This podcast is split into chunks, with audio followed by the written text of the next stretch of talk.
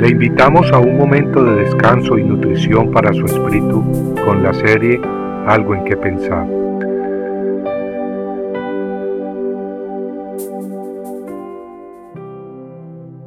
Inútil canción a la paz.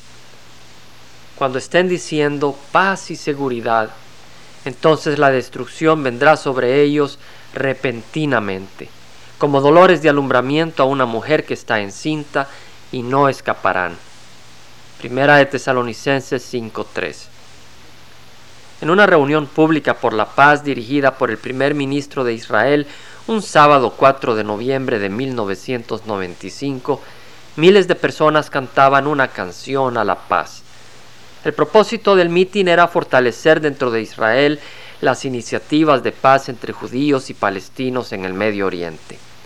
La canción decía así, Deja que salga el sol, el resplandor de la mañana que ni las oraciones más sublimes pueden traernos. Y aquel cuya llama ha sido extinguida, que ha sido sepultado en la tierra, el llanto amargo no lo despertará, no lo revivirá. Nadie nos puede regresar de la oscuridad de la tumba, ni el gozo de las victorias, ni los cánticos jubilosos celebrando a los héroes pueden ayudar. Simplemente canta, por lo tanto, una canción a la paz. No susurres oraciones. Es mucho mejor cantar una canción a la paz y cantarla a toda voz. Esta era la canción que cantaban. Qué triste amigos. El pueblo de Israel es un gran pueblo porque Dios lo escogió de entre todos los pueblos para mostrar su luz al mundo. Fue ese pueblo el que Dios apartó para sus grandes propósitos, desde el momento en que llamó y sacó al gran patriarca Abraham de su tierra natal, Ur de Caldea, una tierra idólatra. El pueblo de Israel fue ese mismo pueblo que Jehová liberó de la esclavitud de Egipto para llevarlos milagrosamente a la tierra prometida. El pueblo de Israel fue ese pueblo escogido de Dios, ese instrumento a través del cual Jehová reveló su gran sabiduría, justicia y misericordia en el desierto, en el monte de Sinaí. Fue esa gran nación la que Dios escogió para traer al Mesías, su Hijo único, el Salvador del mundo. Pero en esta ocasión, un 4 de noviembre en 1995, en esa manifestación por la paz en Medio Oriente, esa gran nación cantaba que de nada sirve orar, que ni las oraciones ni los cánticos que celebran las grandes hazañas de los héroes de guerra pueden revivir a todos los que mueren en una guerra, y que por lo tanto mejor es cantar una canción a toda voz, una canción a la paz. Sí es cierto, las oraciones no traerán de regreso a los muertos, pero si queremos una paz duradera, no podemos ignorar a Dios. De hecho, la paz más importante que debemos buscar primeramente es la paz con Dios.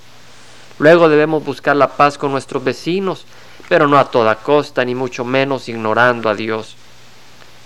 La paz que el mundo establece es una paz fruto de grandes esfuerzos humanos, pero han dejado afuera a Dios. Por eso le cantan al viento, su única esperanza para que esa paz se mantenga y se solidifique. Pero todo eso se vendrá para abajo. Sin la roca divina, sin el príncipe de paz, Cristo Jesús, ninguna paz durará. Solo cuando Él venga, que de hecho viene pronto, solo entonces habrá paz en la tierra. El 4 de noviembre de 1995, después de que el primer ministro de Israel dirigiera esa manifestación por la paz, y después de que los presentes cantaran esa canción a todo el viento, un extremista judío asesinó al primer ministro. Amigos, las sagradas escrituras nos revelan que un día cuando el mundo clame y proclame paz, lo que vendrá será destrucción y la ira de Dios. Tal como está escrito, cuando estén diciendo paz y seguridad, entonces la destrucción vendrá sobre ellos repentinamente como dolores de alumbramiento a una mujer que esté encinta y no escaparán. Compartiendo algo en que pensar, estuvo con ustedes Jaime Simán. Si usted desea bajar esta meditación, lo puede hacer visitando la página web del Verbo para Latinoamérica en www.elvela.com. Y el Vela se deletrea E L, B de verdad, E, L, A.